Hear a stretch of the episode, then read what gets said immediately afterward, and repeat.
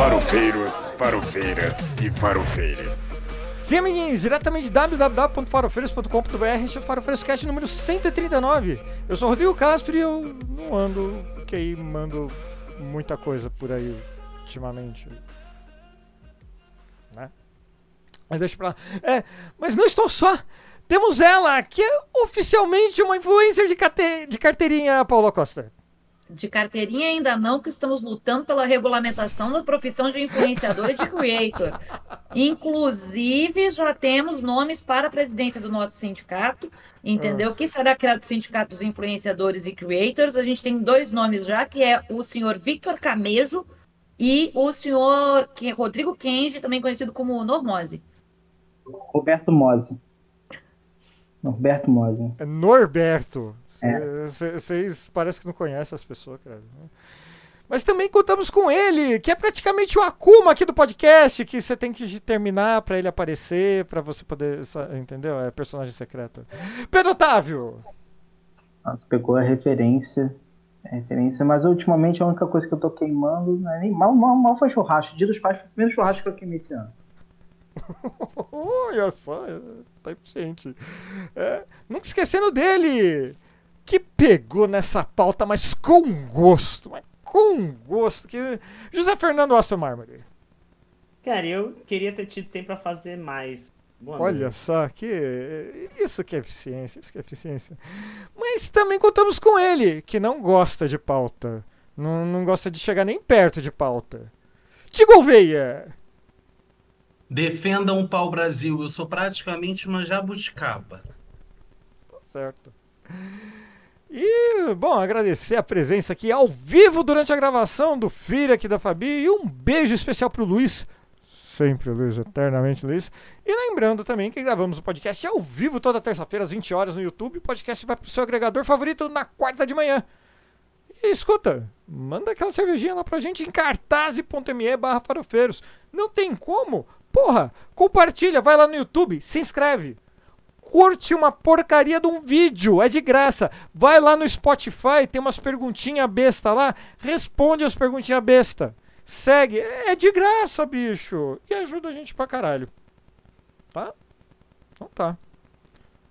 Mas a pauta de hoje é uma pauta quente. Olha só quantas referências no, numa pauta só, né? É, é demais. A Amazônia vai acabar? Ó, Jair Bolsonaro, Ricardo Salles, aquela turma toda lá tentou. Chegaram bem perto, né? De muitas coisas, mas não chegaram às vias de fato. Mas antes de começar essa pauta uh, efetivamente, eu só queria fazer um, um aviso aqui, um alerta, para quando você estiver procurando é, as, é, artigos, tanto falando do agronegócio, como falando de alterações climáticas, toda a questão ambiental, tome muito cuidado. Eu mesmo, é, para essa pauta, utilizei várias fontes do, do G1, uh, que tem matérias muito boas. Só que eles também têm posts pagos da Braskem, disfarçado de matéria. Então, quando você está procurando alguma coisa lá sobre alterações climáticas, aparece um post das preocupações da Braskem com o meio ambiente. E se você não sabe, a Braskem é aquela indústria que polui pra caralho boa parte da grande São Paulo, incluindo Santo André, e afundou alguns bairros lá em Maceió que eles têm que pagar, que eles têm que fa fazer propaganda pelo é, contra as mudanças, é, contra o, os efeitos da mudança climática, né? Contra, contra o, contra não, né? A favor do que tem que ser feito, isso eu não estou discutindo. Só que isso é propaganda velada. Eles estão querendo se passar o pano nessa situação. Isso sem falar que o, o agro ainda continua pop para o bolso da Globo ainda, né? É, alguns podcasts atrás eu tinha mencionado que eu não estava vendo mais propagandas que o, o agro é pop no, nos comerciais, no, nos reclames do da Globo News, mas olha só, isso já mudou, já voltou tudo, já está tudo lá de novo. inclusive em matérias, hum, isso na internet, falando do uso do agronegócio, eh, eh, do uso da água pelo agronegócio. Existem estudos, não é um, não é dois, são vários, incluindo do Embrapa, apontando que 70% da água consumida é usada pelo agronegócio. O agronegócio tem que usar água, não tem jeito. Mas espera lá, né? O desperdício ali come solto e quem tem que ficar regulando é, banho e, a- a- e quem fica bebendo aqua- é, água de qualidade péssima sou eu e você. Não é o agronegócio. É, antes de começar essa pauta, que vai falar efetivamente do, do da Amazônia, do, do- das alterações ambientais em si, é, eu precisava fazer esse, esse aviso porque até para a gente conseguir fontes boas, até para você ter um embasamento para discutir com alguém, você não pode ir em qualquer lugar. E quando você for num lugar bom, como eu mencionei o G1, ainda tem que ver se não é uma propaganda, um efetivamente um post pago, igual as blogueirinhas fazem, que deveria marcar com hashtag ad ali, ou propaganda, ou patrocínio, desse mesmo jeito. Mas vamos, ah, alguém quer comentar alguma coisa? Desculpa, nem perguntei. É aquilo, né? A gente está acostumado com ver essas publicidades ali, são publicidades muito explícitas, só que às vezes o formato com que eles colocam essa publi dentro dos jornais faz com que passe batido, fique parecendo uma reportagem mesmo, normal. E aí você só vai entender que não é lá no finalzinho, que lá no finalzinho tem as letras miúdas dizendo conteúdo patrocinado por algum arrombado relacionado a agro- agrotóxico. No, no, no, no caso do, do G1, tem um avisinho no- lá embaixo lá, o conteúdo é de responsabilidade do patrocinador. Não fala nem quem é o patrocinador. Mas fica muito claro no texto, né? E aí, só pra gente re- lembrar assim, uma coisinha que o Stedley lembrou hoje na CPI do MST. Pra quem não sabe, o Stedley, Stedley, que é uma das lideranças do MST, foi convocado hoje para a CPI do MST e uma coisa que ele falou que é muito importante é que a gente, a Amazônia está sofrendo esse impacto, a gente vai falar um pouco mais disso hoje, mas o é, glisofosfato, que é um dos componentes principais da um dos componentes utilizados nos agroquímicos, ele é proibido na União Europeia e isso pode fazer o Brasil, inclusive, perder mercado. E eu quero falar um pouquinho mais sobre esses agroquímicos mais para frente, quando a gente for falar especificamente dos desmatamentos e motivos dos desmatamentos e queimadas na nossa florestinha. Sim, porque, bom, a gente passou por um desgoverno que literalmente destruiu políticas ambientais, né? Em nome do dinheiro, muitas vezes sujo, muitas vezes ilegal, como a gente já está podendo até provar atualmente, né?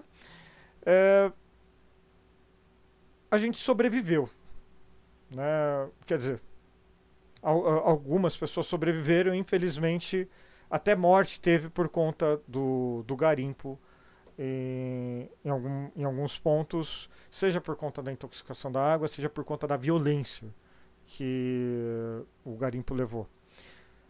O governo Lula está tentando correr atrás. Foi tempo perdido, foi equipamento perdido, foram vidas perdidas e. Olha. É muita coisa para resolver para a Amazônia. A Amazônia tem uma importância no globo tão, é, de uma- é, é de uma importância que a maioria das pessoas hoje não sabem classificar no dia a dia. Há algum tempo atrás, aqui em São Paulo, a gente teve uma, uma nuvem preta que cobriu a cidade toda, que era de queimada vindo da Amazônia. Quantas centenas de quilômetros essa fumaça andou para chegar aqui, sabe? E parece que isso não deu um clique em ninguém ainda. Isso parece que não incomodou ninguém. Só... Só, só isso, né? Canadá, como, como foi essa questão do governo anterior, para só refrescar a memória, desde que se começou e começou a denunciar essa, toda essa ascensão do, das queimadas, a primeira, a primeiro foco foi o desmonte total de todos os órgãos reguladores, demitir presidente do que, que cara do INPE, né, que pegou os dados e mostrou, nossa, tá, tá tendo queimada. E aí não, foi demissão, é tentar abafar. E mesmo assim, assim, precisou aqui toque um total de realidade. A fumaça teve que viajar dali até São Paulo, deixar São Paulo de noite, assim, de noite a ponto do, do, do automático da é, das luzes acenderem. Achou que é, as fotovoltaicas entenderam que estava de noite. Tá? Esse é o nível de que precisou acontecer. E mesmo assim, fechar os seus olhos. É, e mesmo assim, da Bolsonaro agora falando: não, é o Lula que está queimando agora. É, agora tá pegando tudo, tá pegando fogo. Mas antes, não, nada. Foi mal. Não, não mas. E, é... e assim, a gente tem estudos é, o Instituto Nacional de Ciência e Tecnologia da Criosfera, por exemplo, que é um instituto que estuda superfícies de gelo, é, ele, obviamente, por estudar superfície de gelo, ele estuda também cordilheira andina, né? E os impactos que a cordilheira andina tem. Um dos estudos que existem é sobre isótopos. Isótopos é um átomo, é um tipo de, é uma parte de um átomo, tá? Assim, de maneira geral, porque eu não vou entrar muito na parte técnica mas eles estudam esses átomos é, de carbono e, e, e, outros elementos químicos chegando em determinadas regiões e tu consegue a partir deles identificar da onde aquele maldito saiu. Você consegue saber da onde aquele, aquele negocinho que a gente não consegue enxergar o olho nu saiu. E um dos estudos que, que eles fizeram é que se encontrou muito isótopo vindo da floresta amazônica no Rio Grande do Sul. Puta que pariu.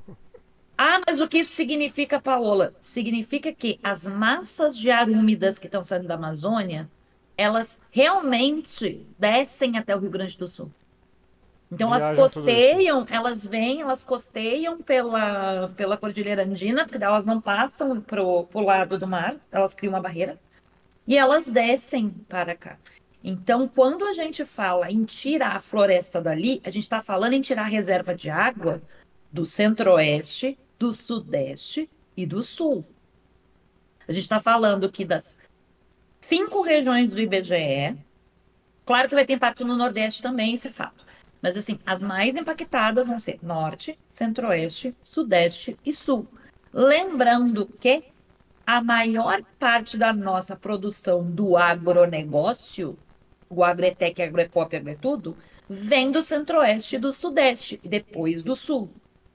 Então, assim, os caras estão a favor de destruir o que está levando água para o negócio deles.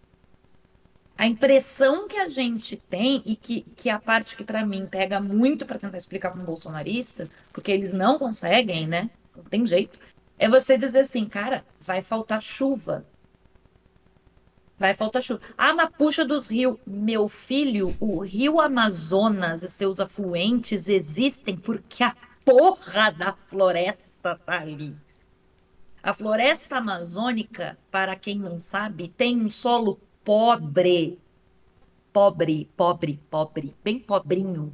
Bem pobrinho, bem pobrinho. Não tem. Não, é, é pobre. É um solo pobre. Não é um solo rico. É aquele negócio. Ah, mas tem ouro, vai tomar no cu. A gente não tá falando de ouro, diamante, esmeralda, o, o, o caceterita, porque principalmente ouro e caceterita. Respira ouro então, caralho. Não é isso, seus filhos da puta. É pobre de, de, de, de, de nutriente para plantinha. Ah, mas como é que tem a floresta lá? Retroalimentação. A floresta tá lá porque vai caindo as folhinhas, os bichinhos que morrem, as folhinhas das árvores. Elas caem, elas viram humus e a floresta se alimenta.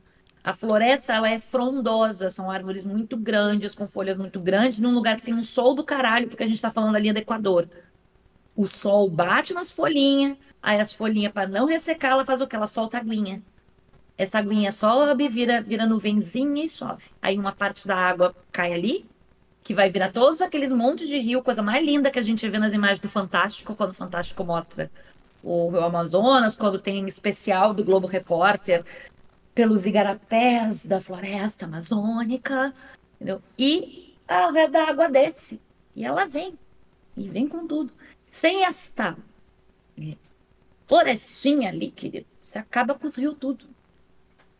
Só um detalhe, né, Paola? O Rio Amazonas nasce lá em cima, quase perto dos Andes. Nos Andes. Graças ao quê? A essa nuvenzinha e essa barreirinha. Então, assim, é um ciclo interminável que eu acho que talvez um PowerPoint, talvez se o Dallagnol se prestasse a fazer um PowerPoint para explicar, talvez eles entendessem, porque assim, é um Ti, só deixa eu te corrigir. Não é um ciclo interminável, não. Porque daí aparece um cara aí do agronegócio, filha da puta aí. Ele va- vai lá na Amazônia. Ah, esse terreno aqui não é de ninguém. Vou desmatar. Ele coloca uma vez trigo. Não consegue plantar mais nada depois. É, são no máximo cinco anos, dependendo do tipo. E eu Cinco lembrando uma anos? coisa, é, no máximo cinco anos de produção, dependendo do tipo de produção. E, e pegando o gancho no Ti, que ele falou da, da- dos Andes, tem um risco forte, e isso foi uma discussão, isso é uma discussão que o pessoal quer levar para a COP, né? Porque nós vamos ter a COP 28, a 29 e a 30 vai ser no Brasil, que, que é a cúpula climática. E essa discussão ela vai vir na 28. Se não der em nada, vai vir em 29. Se não der em nada, ela vai voltar com tanta força na 30 que, que é a questão das nascentes do Rio Amazonas. Porque com o desmatamento desenfreado que a gente tem aqui, com tudo que está acontecendo, a gente está alterando a temperatura. Alteração de temperatura significa degelo sem a volta do gelo para os Andes. Quando você. Ah, o gelo vai derretendo, derretendo, derretendo, derretendo, derretendo, e ele não volta a ter gelo de novo na mesma, na mesma quantidade, você diminui a quantidade de entrada de água ali. Porque a nascente do, não só do Amazonas, mas vários, Rio Madeira, vários rios da região norte do país, eles são derivados inicialmente do degelo lá dos Andes. Não é de um buraquinho que fizeram no caralho da pedra e saiu água. Uh, água! Tá? É do degelo. Aí, se tu degela e não tem mais gelo se formando de novo, vai degelar o quê? Porque é o degelo natural, tô falando degelo natural. Tipo, inverno cria uma, uma camada mais. É sempre gelo ali, inverno cria uma camada mais grossa, verão diminui um pouquinho na camada. Que é o que o Thi- o Thiago falou, vem dos Andes, entendeu? Tá lá. E a gente tá fudendo com o quê? Com os Andes. Que é esse ciclo que eu tô falando, né? É, que vai, bate nos Andes, desce e fica um pouquinho lá, e vem o rio, e aquilo evapora, e a plantinha sua, e volta. E você não precisa ir muito longe, você também não precisa ir muito longe para entender isso. Ou quer dizer, você pode ir um pouco mais longe para você entender um pouco isso, que viralizou recentemente, assim, algum tem vira- viralizado algumas vezes, esse- esses icebergs que são muito, muito comuns ali na costa do Canadá por conta da proximidade da Groenlândia.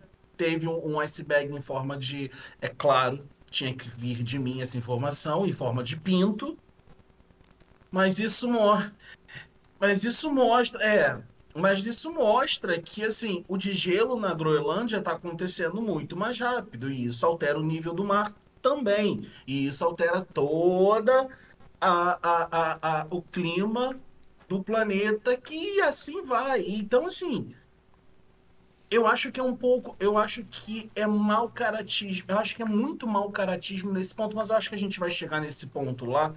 Só queria trazer essa informação do degelo pinto. Tá bom. Pinto gelado, É então. você falou em pau, pau Brasil, jabuticaba. Não, não aí eu- falei nada disso. Eu falei de pauta. Falei pauta. Pau, tá. Jabuticaba, jabuticaba é coisa da tua cabeça. tá? Mas vamos falar de coisa que é dura de engolir?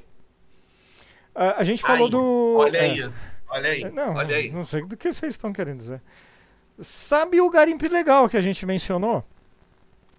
Ah, que destruiu boa parte da floresta, que ameaçou povos originários, que matou muita gente, que contaminou. Puta que pariu, né? Ainda tá matando, né? Porque É. não- tá hum, difícil lá, a situação tá, ainda tá complicada. Tá, mas assim. Mas piorou. Porque essa galera, há indícios agora de que essa galera do garimpo ilegal financiou os atos, os atos não, os ataques do dia 8 de janeiro. É, então, assim, é, a gente viu o desmonte do bolsonarismo. E daí, depois que o Lula venceu, a gente está vendo o garimpo que foi reprimido por ser ilegal, por ser uma atrocidade contra a natureza, financiando atos antidemocráticos de invasão de tentativa de golpe. Eu, eu não sei se a conta fecha, mas assim, o Lula está empenhado em, pelo menos, tentar diminuir a destruição do, da Amazônia. Aconteceu recentemente, no, terminou inclusive no dia 9 agora de agosto de 2023, a, a cúpula da Amazônia. Foi convocada pelo presidente, né? E ela tentou colocar o. Em, é, tentou não, colocou em pauta a preservação da Amazônia, junto com os países é, que fazem que tem a floresta amazônica dentro dos seus territórios. Né? O negócio que, que é? Muita gente uh, reclamou do, do presidente brasileiro falando que a, as propostas, eh, que o, a cúpula em si não avançou o quanto deveria. Né? É, a primeira delas que o pessoal reclama é que não foram assumidas as metas para desmatamento, né? metas comuns para desmatamento. O, cada um vai, vai estabelecer sua própria meta infelizmente. Cada país vai estabelecer sua própria meta. Não estabeleceu o, medidas concretas também para evitar o ponto de não retorno da Amazônia. Eu vou explicar aqui, mas por favor, Paola, se eu falar a groselha, me corrija. O ponto de não retorno é aquele ponto que é definido que é, de, depois de determinada quanti, determinado, determinada quantidade de desmatamento, não há como recuperar mais a Amazônia. Não foi. É, não, chegaram a um consenso para essa definição. E talvez uma das coisas que mais foi, ficou na mídia, né, principalmente recentemente por conta de discussões com próprios governistas, que foi quanto à a, a exploração de petróleo na região amazônica. Eu não estou passando pano aqui, eu não estou falando que isso são, são fatores. Ah, não, tá tudo bem. Né? Mas houve. O que foi, Zé? Não, muito pelo contrário, né? Porque esses, essas, essas, essas diretrizes que eles não decidiram, não definiram, Pô, era mais fácil ter feito. Não, então, mas é, é, justamente, né, é, é justamente esse o ponto. Eles não definiram isso, esses pontos. Pode falar, Paulo. Não, é que a gente tem duas coisas aqui que a gente precisa olhar. Tá? Sim, olhar, olhar bem, tipo, é o primeiro ponto. É, crítica. Um é criticamente, o outro é com um olhar mais de comunicação. Daí eu vou falar, a primeira parte eu vou falar como comunicadora existe uma coisa nessa cúpula da Amazônia que é a questão de olhem para a Amazônia. A cúpula da Amazônia ela foi mais sobre Hey, tudo bom? Olha só, existe uma floresta aqui. Tem oito países que, que tem essa floresta no seu território e a gente precisa dos dinheiros de vocês, que são uns filha da puta, que fizeram a Revolução Industrial. Então, seus cornos, vocês têm dinheiro, a gente tem floresta. Vocês querem manter essa floresta, porque senão vocês vão se fuder no futuro. Mais que a gente até. Porque a gente já tá acostumado a ser pobre e fudido. Vocês não estão. Então, assim, manda dinheiro para cá, a gente preserva a floresta.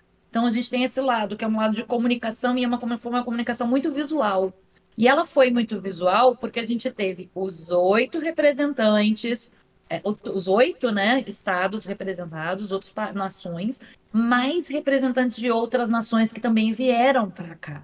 E eles fizeram em Belém uma coisa, não só da África, teve também representante dos Estados Unidos e tal. É. E eles fizeram uma coisa muito de imersão para dentro da floresta. Então teve almoço imersivo. Os caras entraram no meio de uma trilha, fizeram os caras andar numa trilha no meio da floresta para Aí tu vai dizer assim: "Ah, que frescura, não sei o quê". Gente, isso é comunicação. Isso é uma forma de fazer comunicação. Para você fazer comunicação, para você fazer comunicar, ó, nós temos uma coisa de interesse de vocês. Vocês têm o dinheiro, a gente tem uma coisa de interesse. Você precisa fazer uma coisa bem visual, imersiva, com, com pananás, mostrar culturas, mostrar não sei o quê. Isso foi feito. Então, essa parte de comunicação, né, Paula? Você pega pela emoção, pelo, pelo, pelo, pelo, pelo impacto visual e da presença. Isso é, uma comunica... Isso é uma comunicação muito mais eficaz e eficiente quando você precisa passar uma mensagem. Você está vendo isso? Está vendo essa beleza? Está vendo isso daqui? O dinheiro de vocês vai preservar isso daqui. E, Isso. consequentemente, vai preservar a tua vida, a vida dos teus parentes, a vida do teu país. Você quer ficar conhecido pelo resto da história do mundo como o cara que não preservou algo que permite você respirar? Aí é contigo. isso. E o outro lado, que é o lado crítico, que a gente precisa olhar, é não foi definido, que eu acho que a- da- de, de todas essas metas que estão criticando, a única meta que deveria ter sido estabelecida é o ponto de não retorno.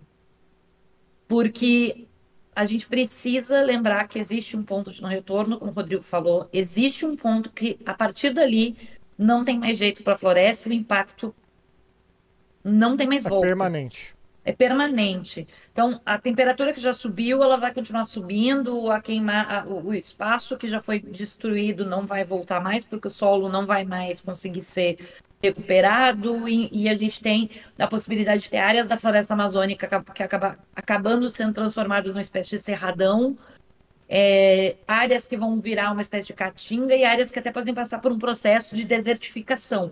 Não é bem desertificação, certo é arenização. O nome, beijo disse Suertegaray, sim, eu discordo de você. É, é, agora eu posso falar, não estou mais meio acadêmico. Então, assim, é arenização, porque vai continuar tendo é, pluviosidade, chuva, então, mas vai ter areia, tá? Então, assim, é, a gente deveria ter discutido. Esse sim. Meta de desmatamento, talvez não, porque cada país realmente vai ter que ter sua própria meta, porque isso vai depender de quanto de floresta ele tem no seu território, como está a exploração dessa floresta no seu território, quanto de desmatamento, de queimada tem, e principalmente o quanto de dinheiro eles vão receber dos países com os créditos de carbono e outras coisas. Mas o ponto de não retorno é algo que a gente deveria ter, porque existem estudos bem claros sobre a Amazônia, não só da Amazônia Legal, que é essa, essa faixa né, dentro do Brasil, mas sobre a Amazônia como um todo. Não só estudos brasileiros, existem estudos dos outras sete nações, para além do Brasil, que compõem a Amazônia. E existem estudos também de fora da Amazônia, gente que não tem Amazônia no seu território, que está olhando para cá, olhando para a floresta e dizendo assim, galera, a gente tem um problema. né? E esse olhar crítico a gente tem que ter. A discussão do ponto de não retorno, ela tinha que ter acontecido. Ela Bom. tinha sim que ter acontecido. E isso a gente precisa cobrar que aconteça.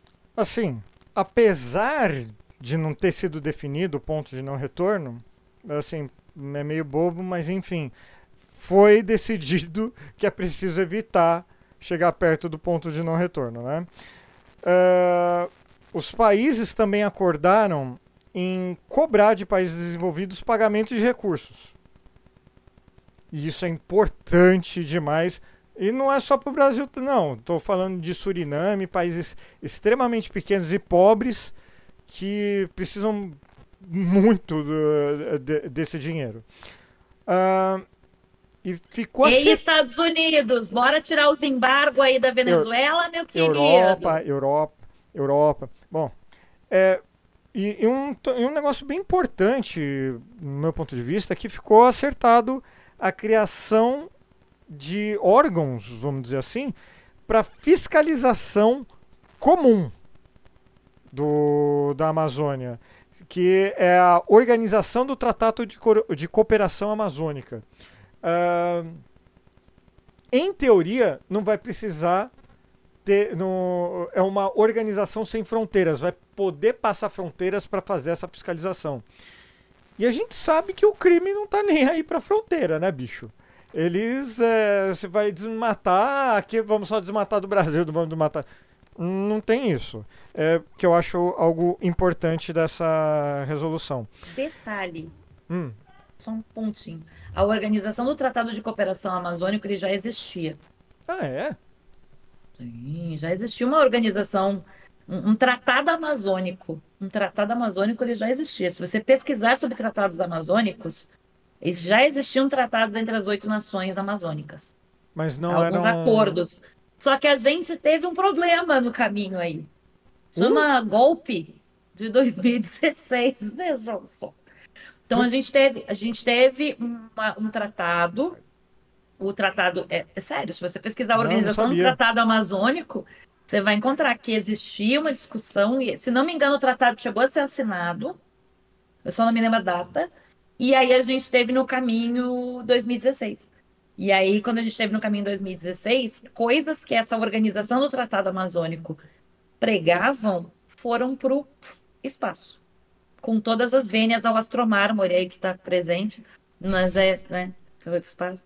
Mas, assim, eles, eles tinham já a ideia, essa, esse, esse tratado entre os países amazônicos já existia. E a ideia do tratado entre os países amazônicos era justamente porque, ah, claro, tem a preservação da floresta, tem a questão ambiental envolvida, mas um dos pontos que tinha era o crime organizado utilizando essas fronteiras que não eram vigiadas e que eram florestadas e que não conseguia se ter controle para poder fazer tráfico internacional de drogas. Então rola, e a gente sabe que rola solto, né? Pela, ali pelaquela região, é, tráfico de cocaína, tráfico de, de tudo. Não só rola como no governo Bolsonaro, grande apreendedor, apreensor de drogas, olha, combatendo o crime, explodiu a quantidade de, de, de transporte de cocaína ali pela- pelos rios da Amazônia. Mas assim, explodiu. Assim, de uma, uma forma que a gente nem deve saber Não. o número real. Não, ironicamente, essa parte que deve defender, quem defende é o exército, né? É, existe Aqui- ali um complô e tal, tipo, eu não tô afirmando nada, né? Mas supostamente teria um complô ali que envolve PCC, garimpo, exército, que termina no Banco Central, porque pra Caralho. garimpar você precisa estar em área ilegal, geralmente. Não tenho certeza, mas eu acho que são, tem muitas áreas de garimpo legal no Brasil. Ali no território, no território Yanomami, principalmente, é tudo ilegal. Então, os, os garimpos que acontecem ali são ilegais. Aí, esse ouro que eles garimpam lá, eles passam pro, pro que o garimpeiro geralmente recebe. Porque ele é uma pessoa que tá numa situação bem merda. Ele tá ele a- o garimpo foi criado pelo PCC porque já tem uma rota de droga, alguma coisa ali e tal. Às vezes você tenta lavar a droga, o dinheiro da droga com garimpo. E aí esse ouro, ele vai terminar, porque assim, pra você dizer que, aqui- que o ouro que você tem no país, ele é um ouro limpo para ser revendido, quem dá o lastro disso é o Banco Central. Então, o ouro que sai do garimpo, que é financiado que- pela opera- operação, financiada pelo PCC, que se aproveita de uma má, obser- má observação, tô sendo generoso aqui, ó, má observa- observação das fronteiras do Brasil, na, na região ama- amazônica, que deveria ser uma tarefa do Exército, que aparentemente não está fazendo muito bem sua função, sabe só por quê? Esse ouro garimpado, investido pelo PCC, que vai terminar lá no Banco Central, chega o Campos Neto, não é o Campos Neto, mas estou exagerando aqui, fala, tá bom, o povo segue em frente, vamos lá. Então, assim, existe uma operação ilegal que nasce lá no Ribeirinho e termina lá, no, lá em Brasília, lá no, naquele arrombado lá É, com e, os juros o, e o exército, ele diz que tem coisas que não são da alçada dele. E aí, por essa razão, que aí a gente tem para a Amazônia um movimento muito forte do Ministério da Justiça, que está acontecendo agora, para que a Polícia Federal passe a fazer fronteira. Eu gosto muito dessa ideia pelo seguinte: eu tô de saco cheio de pagar milhares de reais e eu vou falar mesmo porque eu tô pra esses filha da puta de exército, um bando de milico que passa o dia inteiro batendo punheta e coçando o saco, entendeu? E vou falar mesmo e falo porque é verdade, porque eu namorei militar. Eu sei como funciona lá dentro. Eu namorei militar que trabalhou em fronteira, então eu posso dizer. Ah, não fazem nada, ganham dinheiro da porra pra ir pra esses lugares e aí assim, quem é que vai ganhando um dinheirão? Não é o soldadinho, gente. Quem vai ganhando um dinheirão é o oficial. Os caras vão pra lá como tenente, tenente, coronel, major, o caramba. Daí ele diz o quê? Ai, não é da minha alçada pegar um fuzil e ficar na fronteira, porque eu sou oficial do exército. E aí, como Não, é que. e- é, e aí eles pegam assim, meia dúzia de soldadinho do, do Estado, meia dúzia de soldadinho, soldadinho, tô dizendo gurizadinha de 18 anos, entendeu? Que nem terminou o ensino médio ainda, porque teve que trabalhar pra botar comida na mesa. Muitas vezes trabalhou até no garimpo ilegal pra botar comida na mesa, entendeu? Pra botar, pra botar um prato de feijão com arroz pro irmãozinho mais novo. Esse, esse piá vai pegar um fuzil tu- e, vai, e vai ser enfiado lá no, no meio da, no meio da floresta, ou vai ser enfiado num lugar, e esse menino não vai conseguir fazer nada. Porque esse menino, ou ele tá, ele tá amarrado com a coisa do garimpo, porque ele teve que trabalhar lá quando tinha 13 anos, 14 anos até menos. Ou esse piá tem parente que tá trabalhando com o garimpo, porque é o jeito de botar comida na mesa. Porque a gente não tá falando do dono do garimpo, eu tô falando do cara que tá lá, que, que vai morrer com 40 anos de idade porque teve contato com mercúrio. É esse cara que eu tô falando, tá? Esse cara, ele tá, ele tá fudido e esse piá não vai fazer nada. Fora que os caras são ameaçados, etc, etc. E o oficial tá fazendo o quê? O oficial tá ganhando, gente, milhares de reais. Vocês procurem saber quanto um oficial ganha para fazer cada transferência dele, em especial quando ele faz uma transferência para essas regiões. Além da gente bancar toda a mudança do cara, a gente banca um dinheiro absurdo para eles. Eu já vi gente ganhar 100 mil reais para sair de uma região, para sair de, do- de uma cidade no Rio Grande do Sul e ir para uma região de fronteira no Paraná. Não, é, Duas, é, ponto- duas coisas nesse ponto. Esse piazinho que a gente está falando, eles cooptam essas pessoas, esses jovenzinhos, com a desculpa de que eles conhecem a região. Também tem isso. Então também Bota tem ele aquele- para dentro do quartel porque ele conhece. É. porque ele conhece. E eu, acho- e eu só quero fazer um adendo no que a Paula está falando da questão do militar. Eu acho que pior do que pagar para eles, assim, pior do que isso, é pagar para viúva golpista. ou é filho com bizarro? alergia a casamento, né? É, é foda porque a gente mete o pau nos Estados Unidos, nos países imperialistas, cacete, mas. Bem, os Estados Unidos ele gasta, sei lá, um trilhão de dólar, pelo menos, por ano com, com assentamento militar. Só que aí, pô, os militares deles, tirando o fato que eles entram em país pra matar um monte de gente, tá desenvolvendo, desenvolve um monte de tecnologia, faz pesquisa pra caralho, puta, investe muita grana em, em coisas que empresa nenhuma vai fazer jamais. A gente gasta uma grana brutal no Brasil, com um monte de mili- milico arrombado, e aí os caras ficam lá, tipo, do lado lá do garimpo legal e falam, ah, eu não vou fazer nada, foda-se, eu, não, eu não, não invisto em nada, não produzo nada, não desenvolvo nada, eu não, não vasculho nada, não impeço crime nenhum, mas golpe de Estado, meu Deus, por favor, me dê papai. Pra viúva ficar sentada na mureta da urca pedindo intervenção militar com Opa. cabelo louro e com 15 apartamentos no mesmo prédio. Aquela velha lá, esposa do Vilas Boas, lá no, no assentamento de Brasília, por que, que não entraram lá no assentamento pra tirar os caras lá quando o Lula mandou? Porque a velha tava lá. A esposa do, do Vilas Boas tava lá. Ô Pedrão, Deve você ganhar ia o quê de- falar. de pensão ali? Porque não sei se ela ganha pensão. Ela ganha quanto lá pra ser esposa do Vilas Boas? Não, Não deve ser pensão não pouco. ganha porque ele tá vivo ainda. né? Não deve- É. Mas assim que Por ele- enquanto. ele- ela ganha pensão, ela ganha pensão porque eu, eu teve isso. Parece que quando você sai do exército, alguma coisa assim, ou você é dispensado por algum motivo, você recebe uma pensão como se fosse viúva. Mas eu trago essa É que no informação. caso do Vilas Boas não foi. Ti. Quem tá recebendo isso é a esposa de um outro que tá preso, que foi preso junto com o Mauro Cid, porque ele foi expulso do exército. E aí, como ele foi expulso do exército por questões como tentar atropelar um soldado, tentar matar um soldado atropelado dentro da vila militar, é, Coisa entre leve. outras coisas, é, isso é o mais leve que ele fez. É, esse, esse- Ah, esses caras, quando são expulsos, eles são considerados como óbito. E aí a esposa ganha. No caso do Vilas Boas, ela ainda não ganha, porque ele ainda não deu. Uma hora que ele morrer, Ela vai ganhar. ela vai ganhar. Mas olha, ganhar tem, muito. tem um. E não é pouco, hein? Tem um negócio que eles acertaram também lá na cúpula, que meio que resume tudo isso que a gente está comentando aqui. Que é, no tratado também se, é, se prevê proteção para os povos e para os territórios indígenas. Isso, é, a Paola caiu. É, isso, a, a Paola voltou. Isso dentro do, do contexto que a gente está tá conversando, de todo de todo o problema, a cooptação do crime organizado, cooptação da. Você já voltou, Paula, tá tudo bem. É, mas, mas, você caiu e voltou.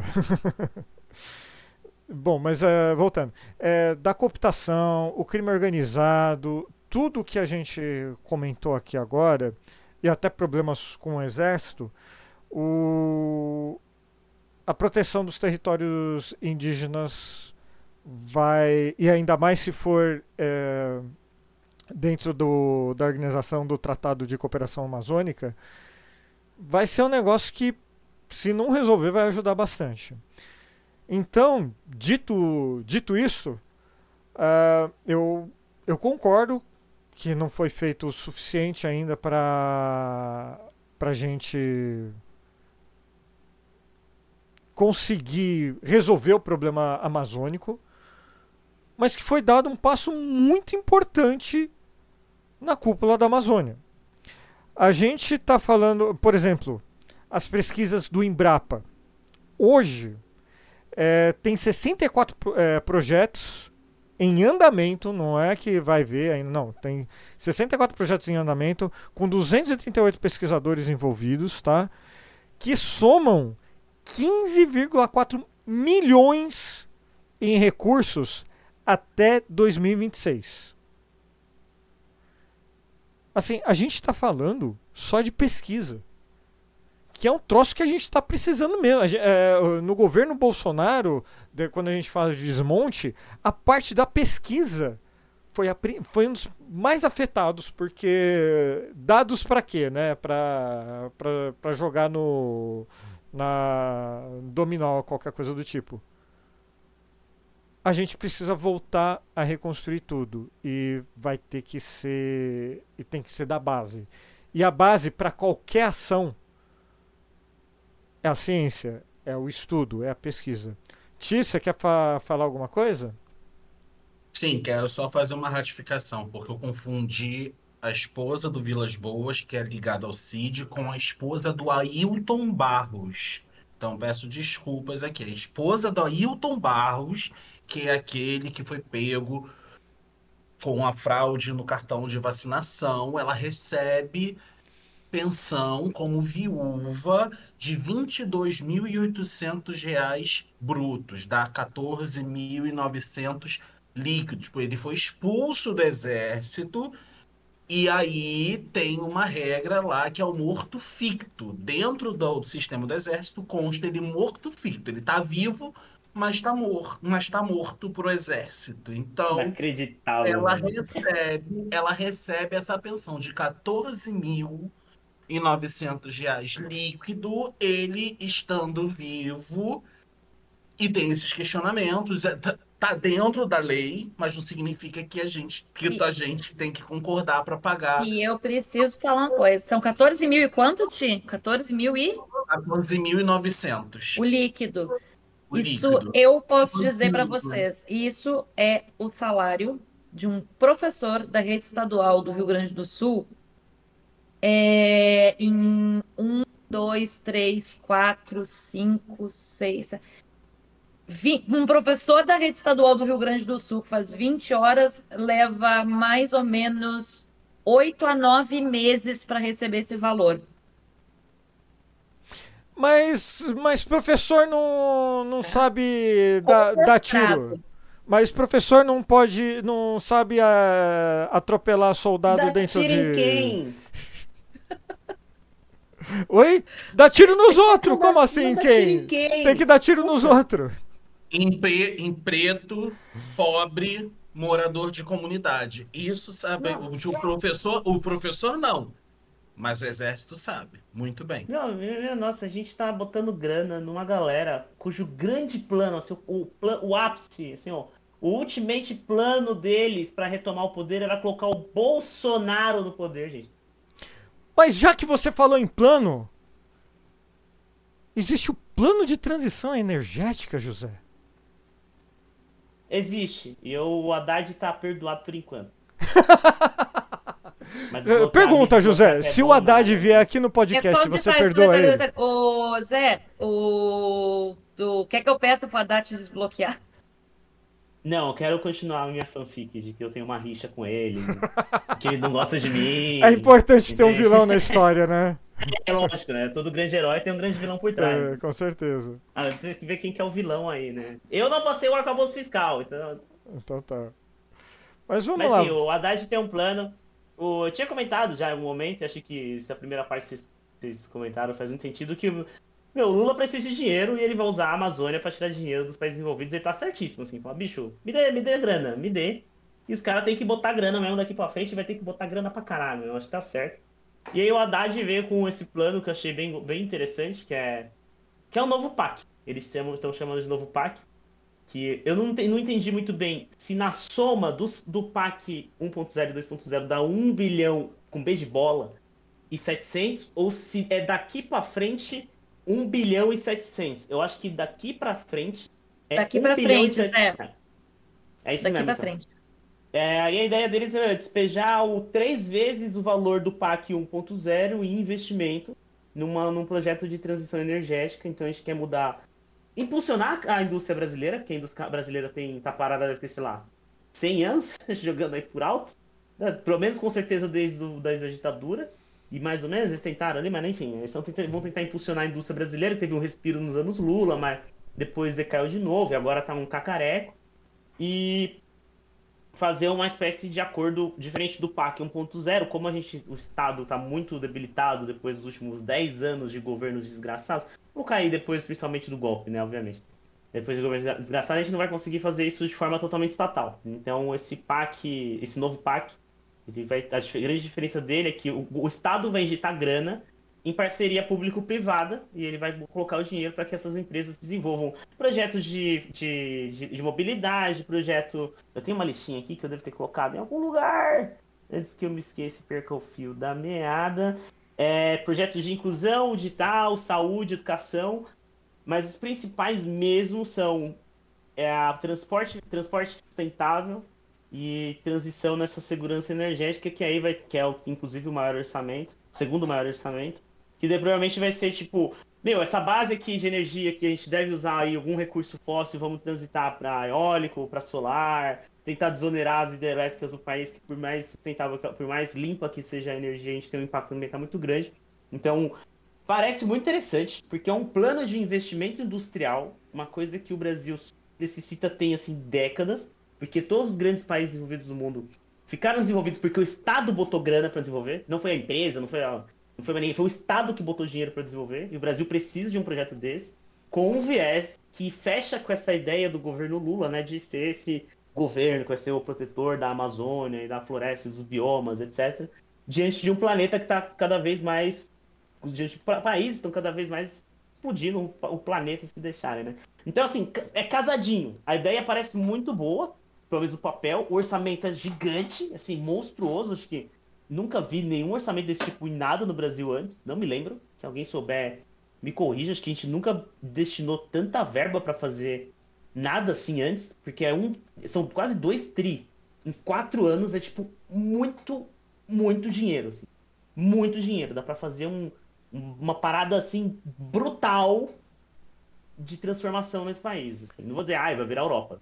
Mas Não, vai ficar é- mais da hora que a Europa. Eu não. A minha pergunta, nesse, a minha pergunta em relação a isso é se, por exemplo, tem dentro desse planejamento, por exemplo, futuras obras do Minha Casa Minha Vida, por exemplo, com energia, já com energia solar, essas vilas, esses prédios, se já tem algum tipo de, se tem isso no- nesse Hum. planejamento. Porque seria uma boa, uma boa referência também, acredito eu, Eu acho que visual não, e pra, como exemplo, né? Exemplo, vai fazer o Minha Casa Minha Vida no Nordeste, no- em algum ponto do Nordeste que recebe muito vento. Uma turbina e, e, e olha, para poder aquelas casas ou em outros lugares. Então, eu acho que não, Ti, porque o seguinte, é, enquanto a energia eó- eólica é uma energia limpa, né, apesar da- das marcas, das pegadas de carbono que ele ainda deixa, é, é um troço gigantesco e faz um barulho é, Desgraçado, né? terrível. Eu- Então, assim, não dá pra você fazer, por exemplo, uma vila do Minha Casa Minha Vida, um exemplo, tá? E botar uma, uma eólica eólica. do, do, do, do lado ali. tem que ser É. afastado mesmo. É, É, eu Tem as outras menor, menorzinhas, né? Tem umas que, que tem um metro e meio de altura, que elas são, elas são como se fossem, é, quase como se fossem, elas são meio distorcidas, Ah, sim, Que tipo um parafuso, assim, né? tipo um parafuso, tipo essas obras de arte, tipo um, cata, tipo um É, mas catavento, assim- né? Isso não, Não, é uma turbina para uma casa. Isso é uma turbina, sei lá. Você bota isso para dar. Pra acender as luzes externas, por exemplo. Isso. Ou, por exemplo, você poderia ter É. isso num canto do condomínio para poder acender as luzes noturnas. Sei lá. Eu- Vou dar um exemplo. Eu suspeito que eu, eu Mas consegui ainda, mas achar. ainda, mas ainda assim é algo que faz um pouco de diferença. Ou então É. as pró- o próprio, o próprio painel Então, é solar. que daí entra nas, nas pegadas de carbono, Thiago, porque assim, você não vai gastar na, na criação da energia, você não vai pegar a energia que está de uma hidrelétrica, numa queima de óleo, mas você vai precisar do petróleo, por exemplo. Eu não conheço essa, essa hélice que você está falando exatamente, mas vamos dizer que ela é de plástico. Então aí ele já está criando, já está Então. usando o petróleo para criá-la. Eu Ah, não consegui. esquecer a hélice. Estou falando do painel solar. Existe alguma coisa O painel nesse so- projeto? Painel, painel solar também Então. tem, eh, tem óleo dentro. É ele que Pera aí, pausa, pausa, tempo, tempo, Ah. tempo, tempo, tempo, tempo, tempo, tempo. Eu não consegui achar ainda detalhes do, de, como vai, de como vão ser destinadas essas verbas, o que, que vai ter, se vai ter painel solar na, na minha casa, da minha casa, minha vida, se não vai ter hélice eólica, diabo 4. Eu acho, suponho, que isso não tá definido. Não. E tenho quase certeza que se isso estiver definido, não vai ser definido nesse nível, porque isso é muito micro. O projeto Novo PAC é num, num patamar muito maior. Então, É quando a indústria, fala, né? Por exemplo, é para indústria e infraestrutura. Então, por exemplo, uma coisa a gente desenvolveu Minha Casa Minha Vida dentro do novo PAC, mas não é que a, a casa do cidadão vai ter uma hélice ou uma placa solar. Tenho quase certeza que isso não vai acontecer. No entanto, pode ser que esse complexo de casas que vai ser desenvolvido em alguma parte da cidade receba alimentação de eletricidade que venha de um parque de, de energia eólica. Então acho que é muito mais nesse viés, assim. Não tenho, tenho quase certeza que eles não vão dar esse nível de, de aprofundamento no projeto. Pode ser que tenha uma empresa ali que venda a placa solar e ganhe incentivo do novo parque, porque ela vai, ela tá tem um, um projeto industrial que vende placa solar individual para casa das pessoas. E aí o pa- esse novo parque vai botar verba nessa empresa para ter uma isenção de imposto? É possível, porque vai ter o IES. Eu acho que é a- pra eu isso tenho mesmo, quase né? certeza que é muito disso, vai ter um imposto sustentável, mas não é nesse nível. O PAC, ele Assim. é um projeto desse tamanho, ele é um projeto de desenvolvimento industrial. É Sobretudo. criar, tipo, o parque eólico de uma região, sei lá, por exemplo. Não só, não só. É, Não, por não exemplo, só, pra você falar, não. meu, é, é muito mais pra você falar, por exemplo, o Brasil gasta muita grana e muito carbono pra fazer transporte de caminhão que vai do Acre até Santa Catarina, Pra levar, não sei, alguma commodity que sai de lá e tem que desaguar no oceano. E aí, puta, isso é muito caro porque tem o custo do caminhão, você tem imprevisibilidade, você tem o custo da manutenção do caminhão, carbono pra cacete, consumo de gasolina, rodovia, a rodovia é, é recapeada, vai piche, vai petróleo, caralho, uma bosta. Então, qual é o tamanho do impacto pra gente fazer várias linhas férreas que conectam de Santa Catarina até o Acre e fazer uma linha que vai de, de trem que traz de lá essa commodity até, até aqui embaixo, porque a commodity vai continuar sendo consumida, essa commodity vai continuar sendo produzida, a gente não vai parar a indústria para salvar o planeta, isso não vai acontecer nesse momento. É um projeto sustentável, não um projeto de, de sabe, não é um socialismo ecológico aqui. Então, assim, qual é o tamanho do impacto e custo para a gente fazer uma ferrovia que sai de Santa Catarina para o Acre, um exemplo? E substitui toda essa rodovia enorme de transporte e carga.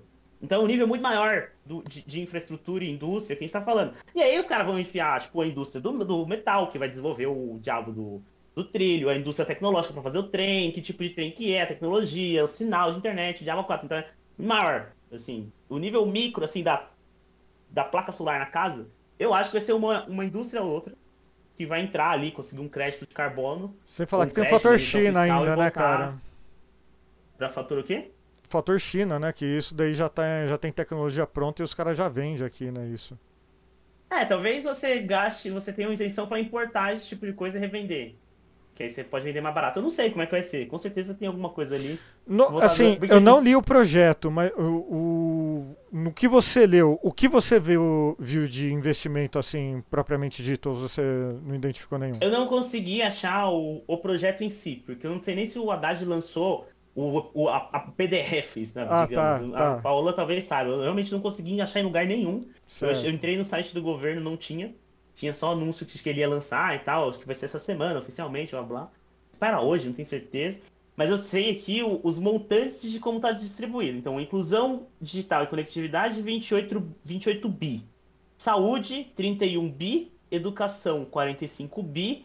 Infraestrutura social inclusiva, 2 bi. Achei pouco, mas não sei qual que é a que estão planejando aqui.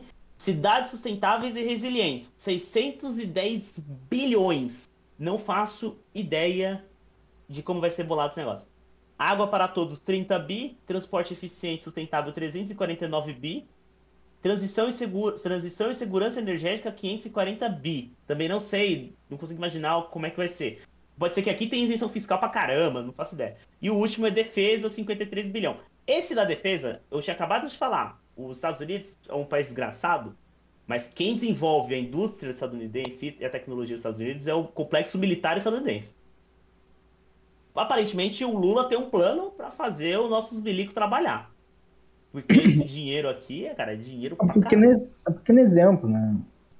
Internet é uma construção, é um- uma invenção militar estadunidense. O computador é da inglesa, né? Da Segunda Guerra, Alan Turing. Então, todos esses investimentos, que, principalmente na indústria da guerra, o GPS, tá? é algo que no final retorna para a população, mas que vem sob um investimento militar. Existe essa ideia de que eles ainda também inve- investem muito nisso, porque tem toda uma estrutura de inovação. É, aqui no Não Brasil, É grama, pitar meio fio. É, Aqui no Brasil, a única coisa que eu lembro realmente do, do Exército investir em ciência barra tecnologia é, foi quando eles fizeram aquele monte de comprimido de cloroquina. Então, fábrica de medicamento eles têm, né? Agora, qual vai ser a utilidade dele? Tem o Laboratório Químico Farmacêutico do Exército Brasileiro. Então, eu, eu, eu- confesso assim, esses números são assustadores, mas assim, água para todos. O que que isso quer dizer? Tipo, Água É, Todos é saneamento, né? levar, é, saneamento, é para levar água não, encanada. sim, sim, mas o que eu quero Porque a dizer gente é assim, tem regiões que ainda vai não lev- tem água encanada. então, mas vai ser um, um plano nacional, localizado, vai ser aqui no aqui em Guarulhos, é, É um plano isso que eu- nacional, é um um plano plano nacional? nacional. É, o que está sendo discutido, que essa foi uma discussão que, que a galera teve bastante na sexta, quando teve o lançamento oficial do PAC, né? Na, na- na- na- no Rio de Janeiro, é como vai ser dividir, como esses valores vão ser divididos nas regiões e nos estados conforme a obra. Porque aí essa discussão Ah, rolou, porque, por exemplo, Ah, então Parece que andou tendo uma promessa lá de uma, de um- de uma ponte ou de qualquer coisa lá na Bahia, que não está dentro do PAC agora. Mas, em compensação, está dentro do PAC uma outra melhoria para a Bahia. Então, assim, é- é- o que está sendo discutido é como esses valores estão sendo divididos pelas obras nas regiões e nos estados. Porque é aquilo, né? Não é porque é Nordeste que é tudo igual. As, a- o- o- as necessidades na Bahia são diferentes das necessidades do Ceará. certeza. Ah, sul do Brasil é tudo igual. Não é porque tem um monte de nazi e facho aqui pro sul que Santa Catarina precisa das mesmas coisas que o Rio Grande do Sul. Né? Por exemplo, Santa Catarina precisa do quê? Uma limpeza de nazista. É, que não que isso, infelizmente, não entra no PAC, tá, o gente? Não- saneamento de nazi. Né? isso não Saneamento entra nas obras do mesmo. PAC, infelizmente, não vai rolar. Mas assim, Outras obras, né? investir- O Brasil precisa investir em defesa contra né, nazis de Santa Catarina. Defesa interna. Então, o, o Zé- É, eu achei aqui uma matéria da Folha que Hum. acho que deve ser de hoje, dia 12. Desculpa, gente, eu procurei mal. eu que tentei achar, mas eu não consegui achar as informações. Mas eu achei que é uma matéria que fala aqui por estado quanto eles vão destinar dinheiro e pra onde. Só para título de curiosidade, o Acre são 14 bi para educação ciência. Aí o segundo investimento mais alto é segurança energética com 3 bi. Então, meu, assim, eu imagino que deva, deva, deva ter um, um déficit de educação, ciência e tecnologia enorme no Acre para o orçamento lá do PAC ser três vezes maior do que o, o de segurança energética, que é o segundo. Aí se você pega São Paulo, o maior orçamento é de transporte. E faz sentido, porque São Paulo é um estado todo cagado em relação ao transporte. Também tem produz pra caramba, precisa desovar. E, enfim, aí tem 81 bi o segundo maior já é segurança energética, que é 40 bi. Então, aparentemente, fizeram um estudo detalhado. Agora, micro no micro no micro, o que, que tem aqui em transporte? Aí eu preciso pesquisar mais. Não, não, é porque do, do. Você falou do ecossocialismo e realmente é dali que eu peguei, né? O negócio das, da, das pegadas de carbono, né?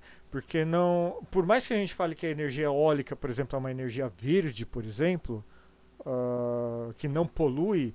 Não, não é bem assim. Para manutenção daquelas hélices é gasto material, para manutenção dos painéis solares, é, tem um óleo ali dentro do, dos painéis solares que aquece para.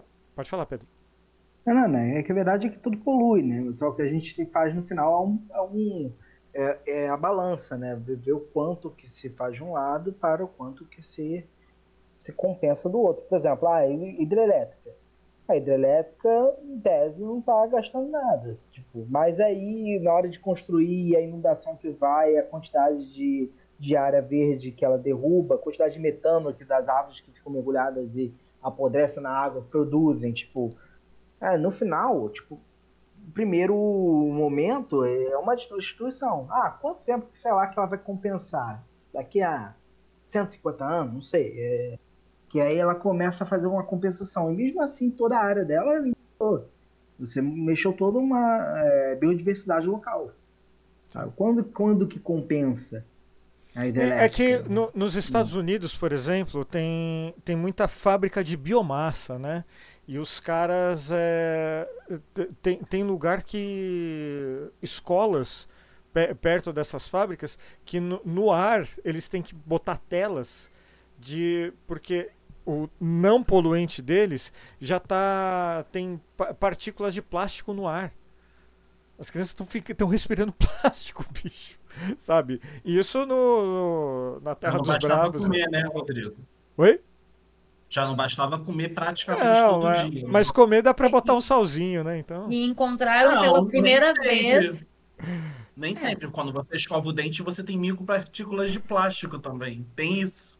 É, mas a gente pela primeira vez achou, a gente já tinha encontrado é, bastante partículas de plástico em animais marinhos, né? Que é muito comum, porque o plástico vai para o mar, os animais acabam de, né, comendo.